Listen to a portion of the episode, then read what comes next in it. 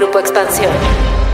Si algo ha quedado claro en los últimos años es que quedan pocas personas en el mundo que no cuenten con acceso a la red a lo largo de su día a día, ya sea para informarse, para conectarse con amigos y familia, para trabajar o estudiar, la conexión a la vida digital es un hecho. La cifra de usuarios de Internet a nivel mundial ha llegado a los 4.660 millones de personas, lo que significa que ya se conecta el 59.5% de las personas, según el informe digital 2021 realizado por We Are Social y HotSuite. ¿Cuáles son los riesgos a los que niños, jóvenes y demás internautas están expuestos por no estar conscientes de la higiene digital que deben de tener en línea? ¿Quiénes son los más vulnerables en este sistema de educación híbrida y también de trabajo remoto? Esto es Geek Hunters, los negocios detrás de tus gadgets. Geek Hunters. Yo soy Erendira Reyes, editora de la Mesa de Tecnología en Grupo Expansión. Y yo soy Fernando Guarneros, reportero. En esta edición de Café Geek Hunters vamos a platicar con Mario de la Cruz, quien es presidente del Comité de Innovación y TICS de American Chamber en México. Además, es un expertazo en el tema de digitalización con una amplia carrera en el sector. Con él vamos a platicar sobre los riesgos que implica estar conectados, Hola Mario, bienvenido a Geek Hunters. Es un gustazo para nosotros tenerte aquí. El gusto es mío, Fernando Herendira. Pues eh, aquí estamos a la orden para poder platicar aquí en, este, en este podcast de Geek Hunters. Un honor la invitación. Muchísimas gracias. No, que va. La verdad es que siempre es muy grato tener voces eh, distintas en el, en, el podcast, porque pues obviamente son las que nutren eh, la información que nosotros estamos recopilando. Y justo ya, ya mencionaba algunas cifras al principio. En el caso de México, también existen pues ya una, una conexión importante en el territorio mexicano. En números netos hay 84.1 millones de personas que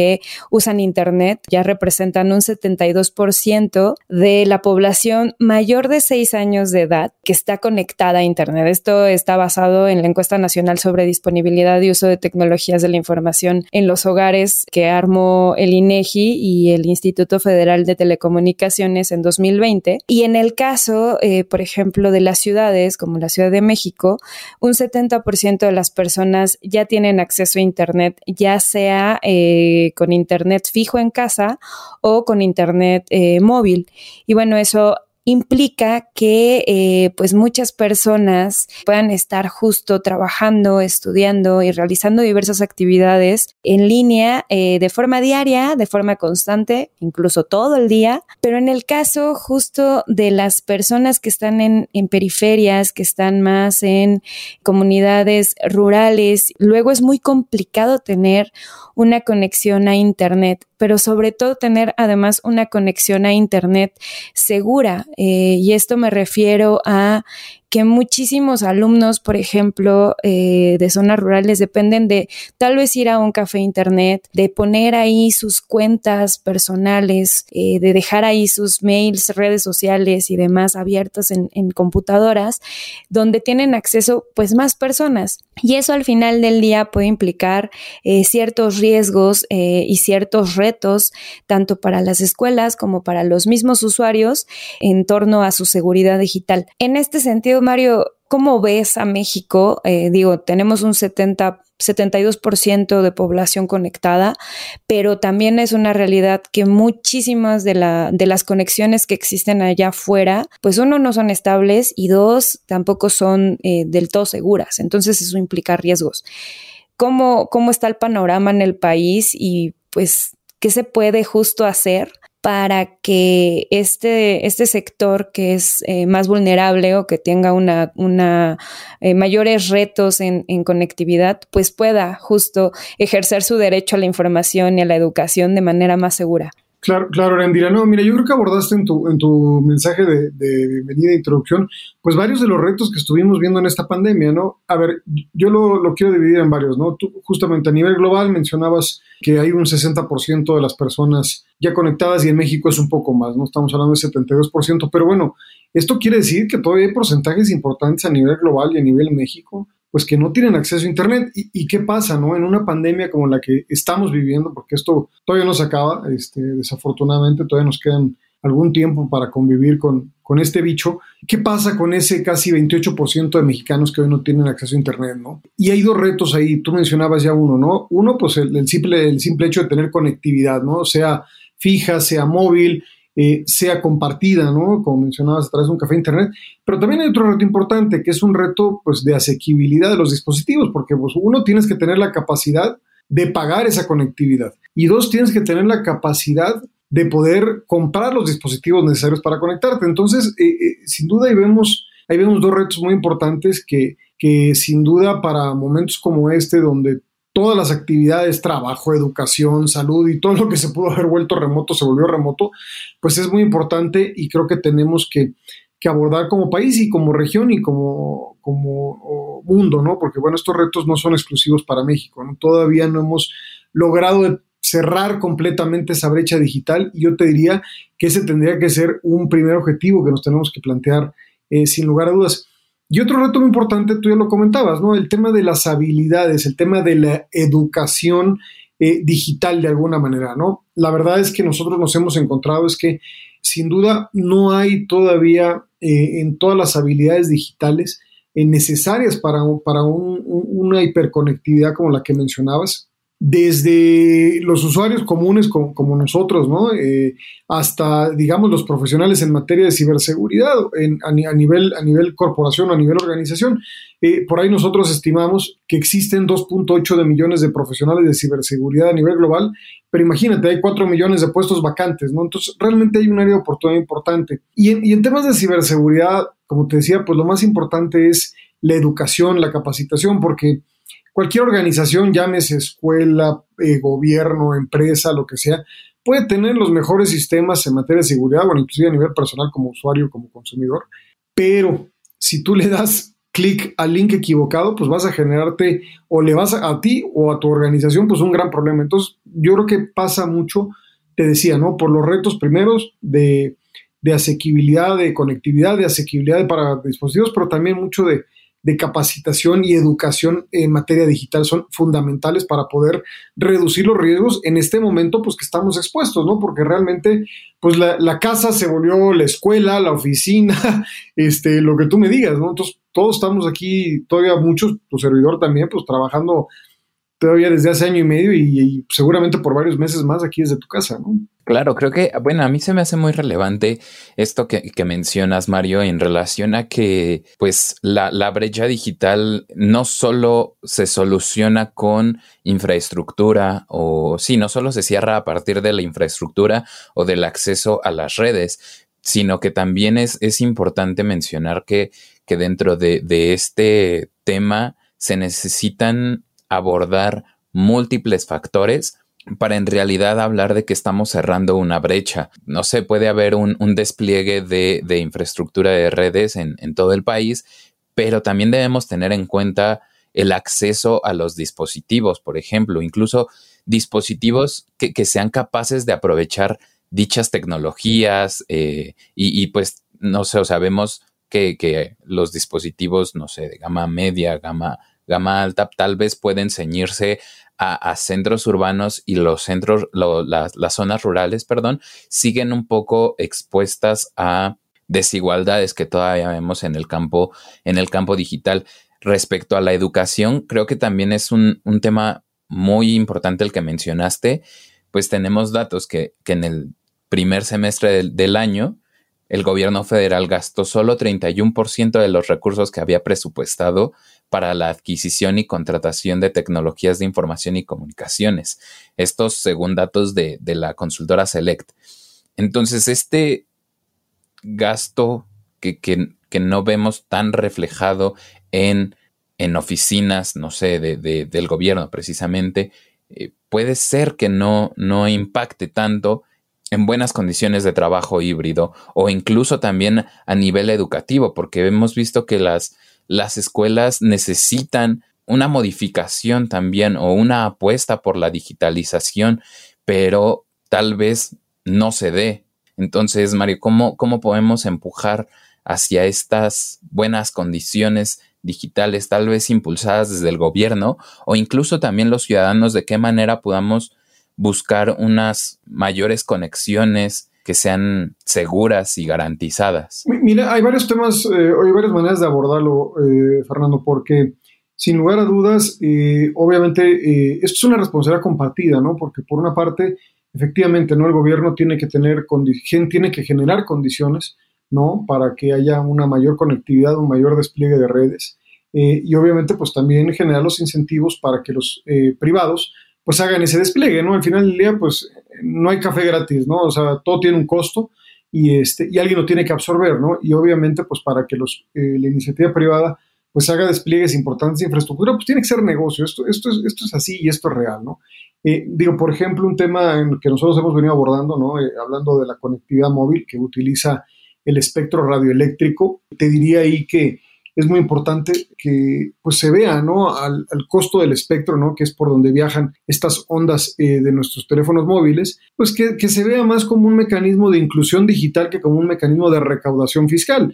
Es decir, oye, pues los, es, el insumo más importante que tienen los operadores móviles, ¿no? Que tenemos en México y que hay varios que ustedes conocen, Telcel, AT&T, Telefónica, etcétera.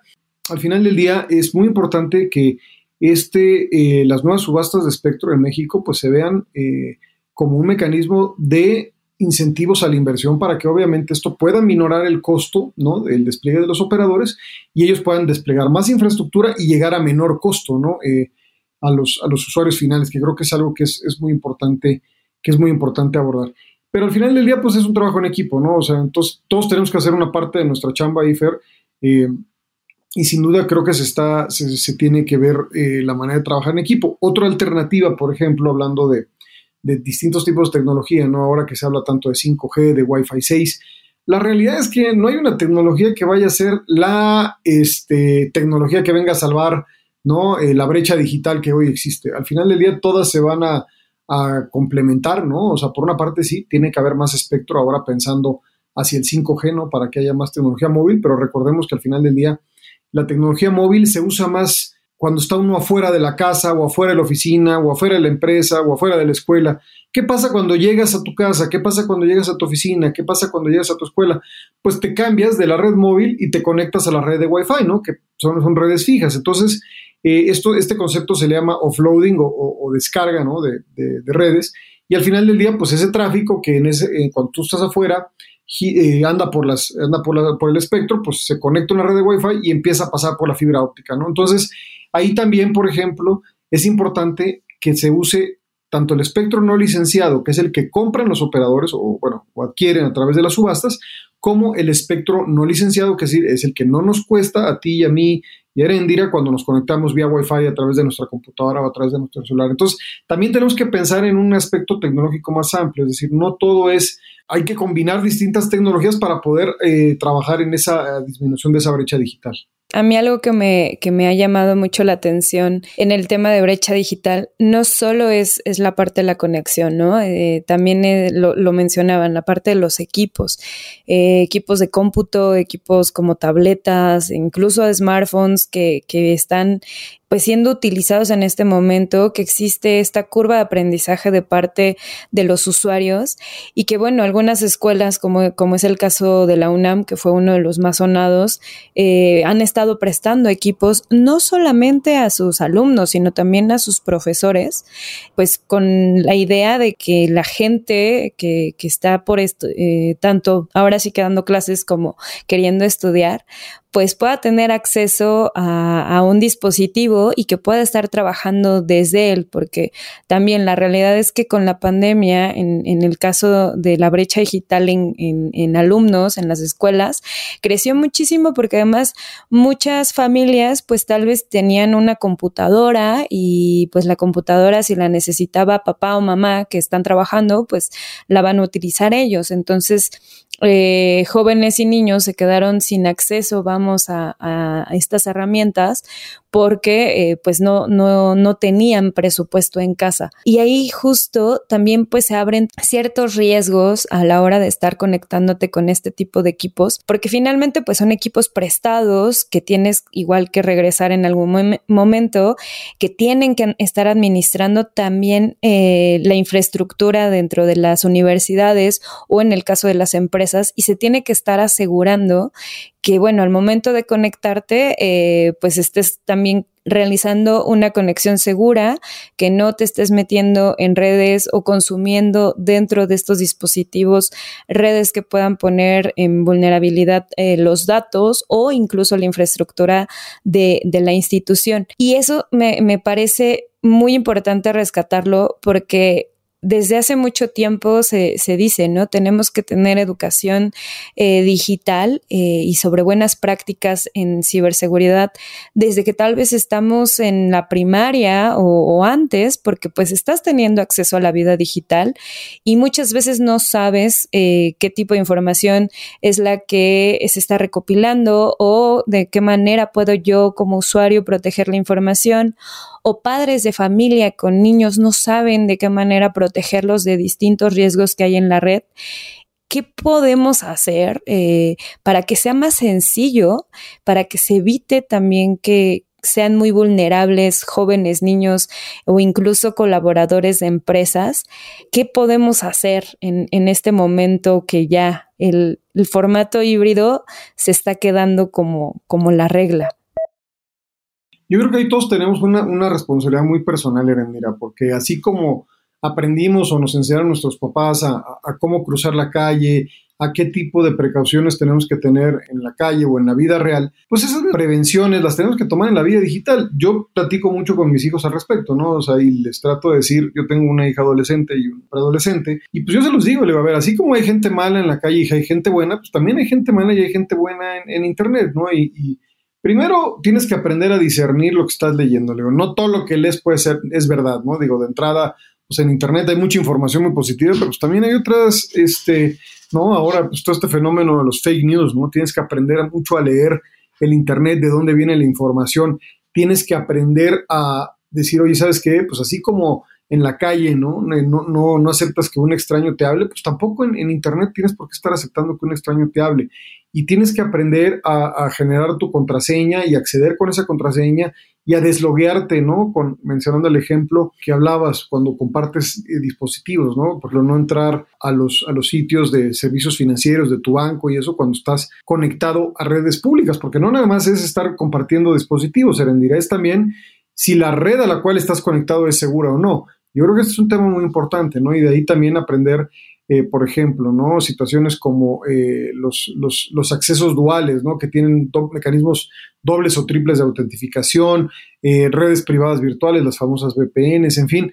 Eh, no solamente es el dispositivo, sino también el tipo de red eh, a la que estás conectado, si es confiable o no. Y también mencionabas algo ahorita bien, bien interesante que se ha dado ahora en, en, este fenómeno de la pandemia, ¿no? El tema de la privacidad. El tema de la privacidad se ha vuelto un tema bien importante ahora, ¿no? Eh, por una parte, las personas, creo que nos hemos visto en esta, en esta disyuntiva, ¿no? Que por una parte, pues tenemos que compartir cierta información personal a veces para el combate a la pandemia. Has visto estos códigos que te piden a veces cuando estás entrando a algún tipo de, de, de, de local, de negocio, de restaurante o de tienda, ¿no?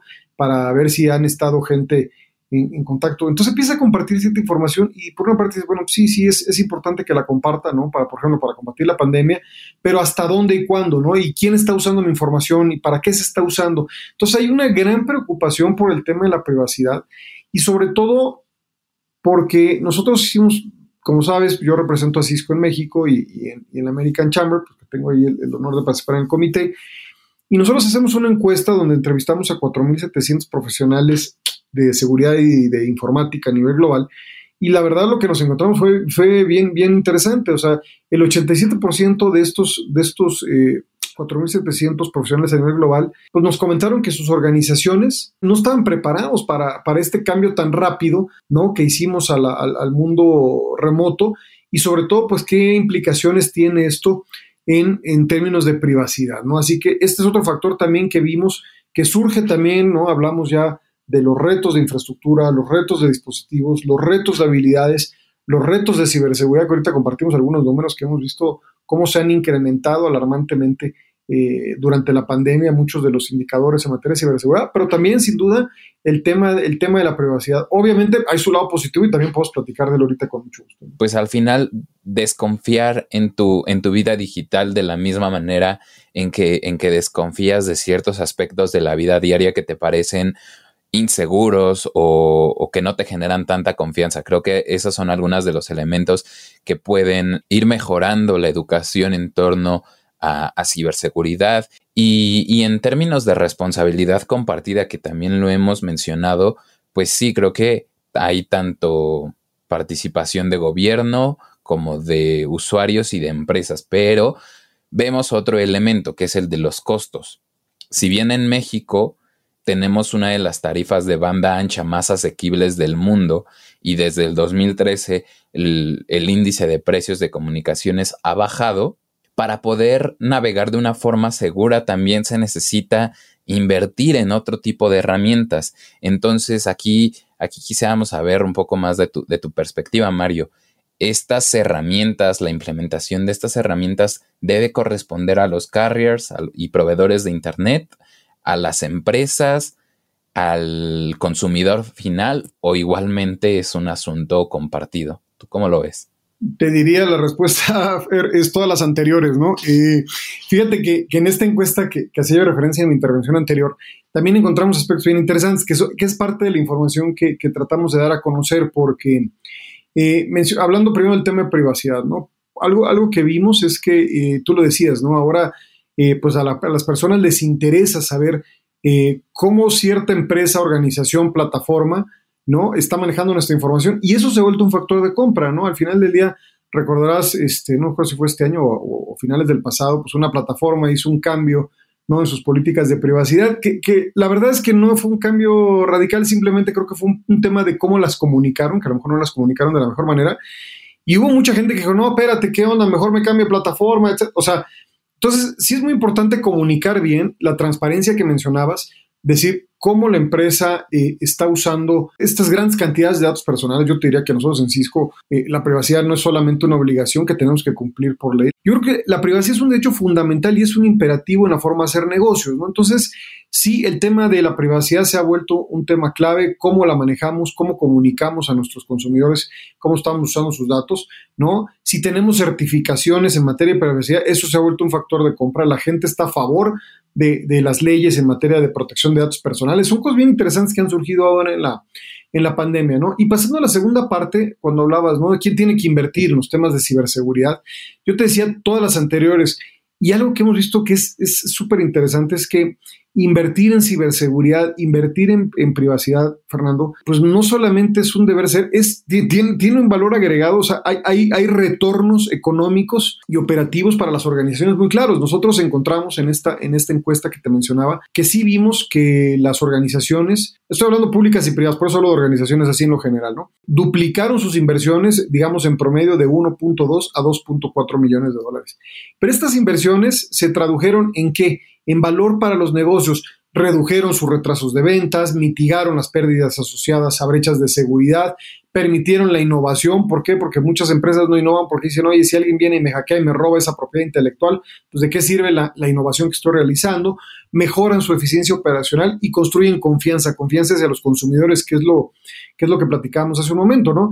Y, más puntual y con, mayor detalle, había retornos, hay retornos claros a la inversión en ciberseguridad y en privacidad. De las que encuestamos, el 50% de las organizaciones tuvieron retornos de inversión del 100 al 200% de su inversión, 19% de las organizaciones tuvieron retornos del 200 a 300% y 16% de las organizaciones tuvieron retornos de 300% en adelante. Entonces esto ya, ya es medible, la inversión en ciberseguridad en privacidad, y es, y es negocio, pues, o sea, simplemente más allá de de la pura la necesidad pero es negocio y hay un retorno y eso hay que comunicarlo. Súper de acuerdo. Y la verdad es que eh, en este tema justo de hiperconectividad, eh, de todos los riesgos que implica, de que la ciberseguridad se ha vuelto un, un, tema y un tópico que cada vez se escucha más, que cada vez más personas están al tanto y como ya mencionas, cada vez eh, incluso se vuelve un factor para adquirir o no adquirir un servicio o para mantenerte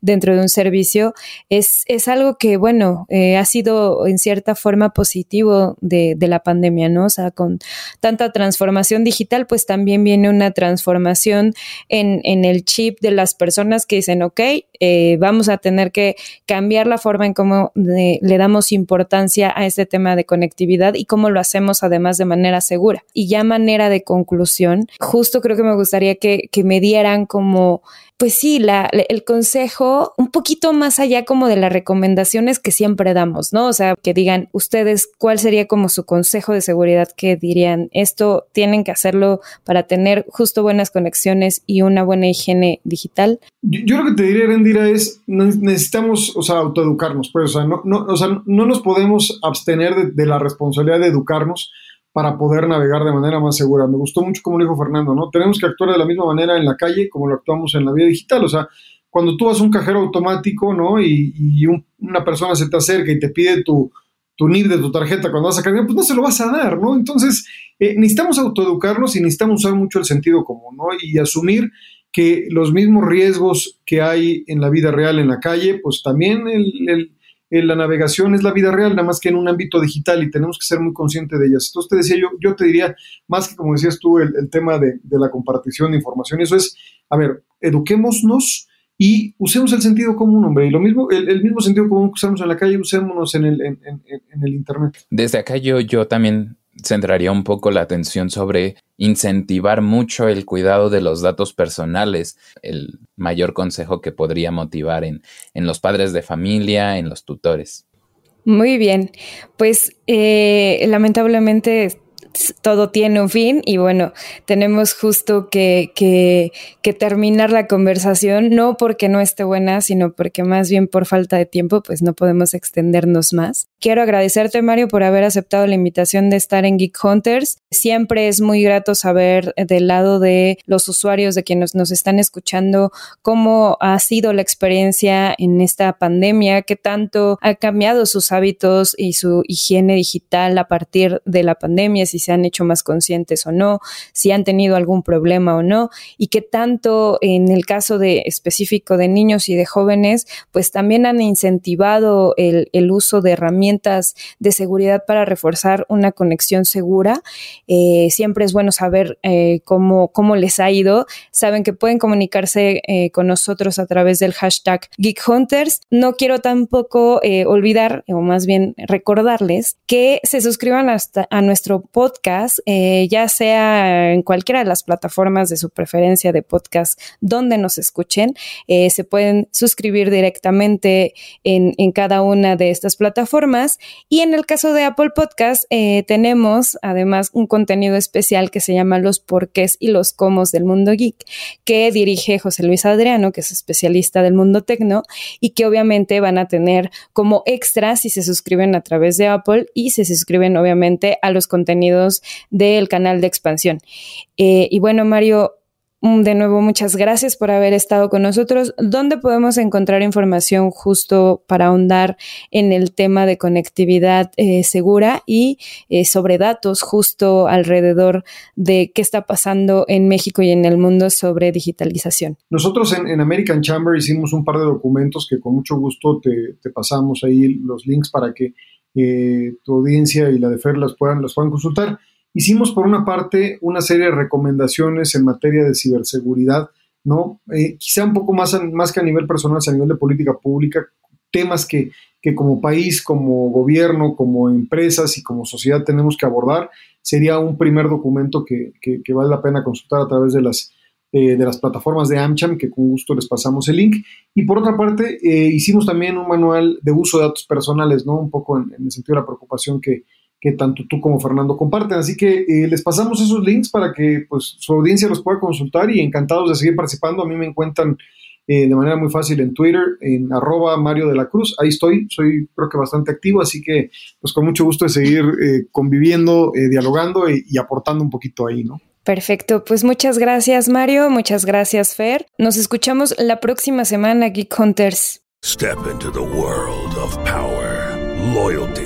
and luck. I'm gonna make him an offer he can't refuse. With family, cannolis, and spins mean everything. Now, you wanna get mixed up in the family business. Introducing The Godfather at Choppacasino.com. Test your luck in the shadowy world of The Godfather slot. Someday. I will call upon you to do a service for me. Play the Godfather now at ChumbaCasino.com. Welcome to the family. No purchase necessary. VGW Group. Void where prohibited by law. 18 plus. Terms and conditions apply. When you need mealtime inspiration, it's worth shopping Kroger, where you'll find over 30,000 mouthwatering choices that excite your inner foodie. And no matter what tasty choice you make, you'll enjoy our everyday low prices, plus extra ways to save, like digital coupons worth over $600 each week. You can also save up to $1 off per gallon at the pump with fuel points. More savings and more inspiring flavors make shopping Kroger worth it every time. Kroger, fresh for everyone. Fuel restrictions apply.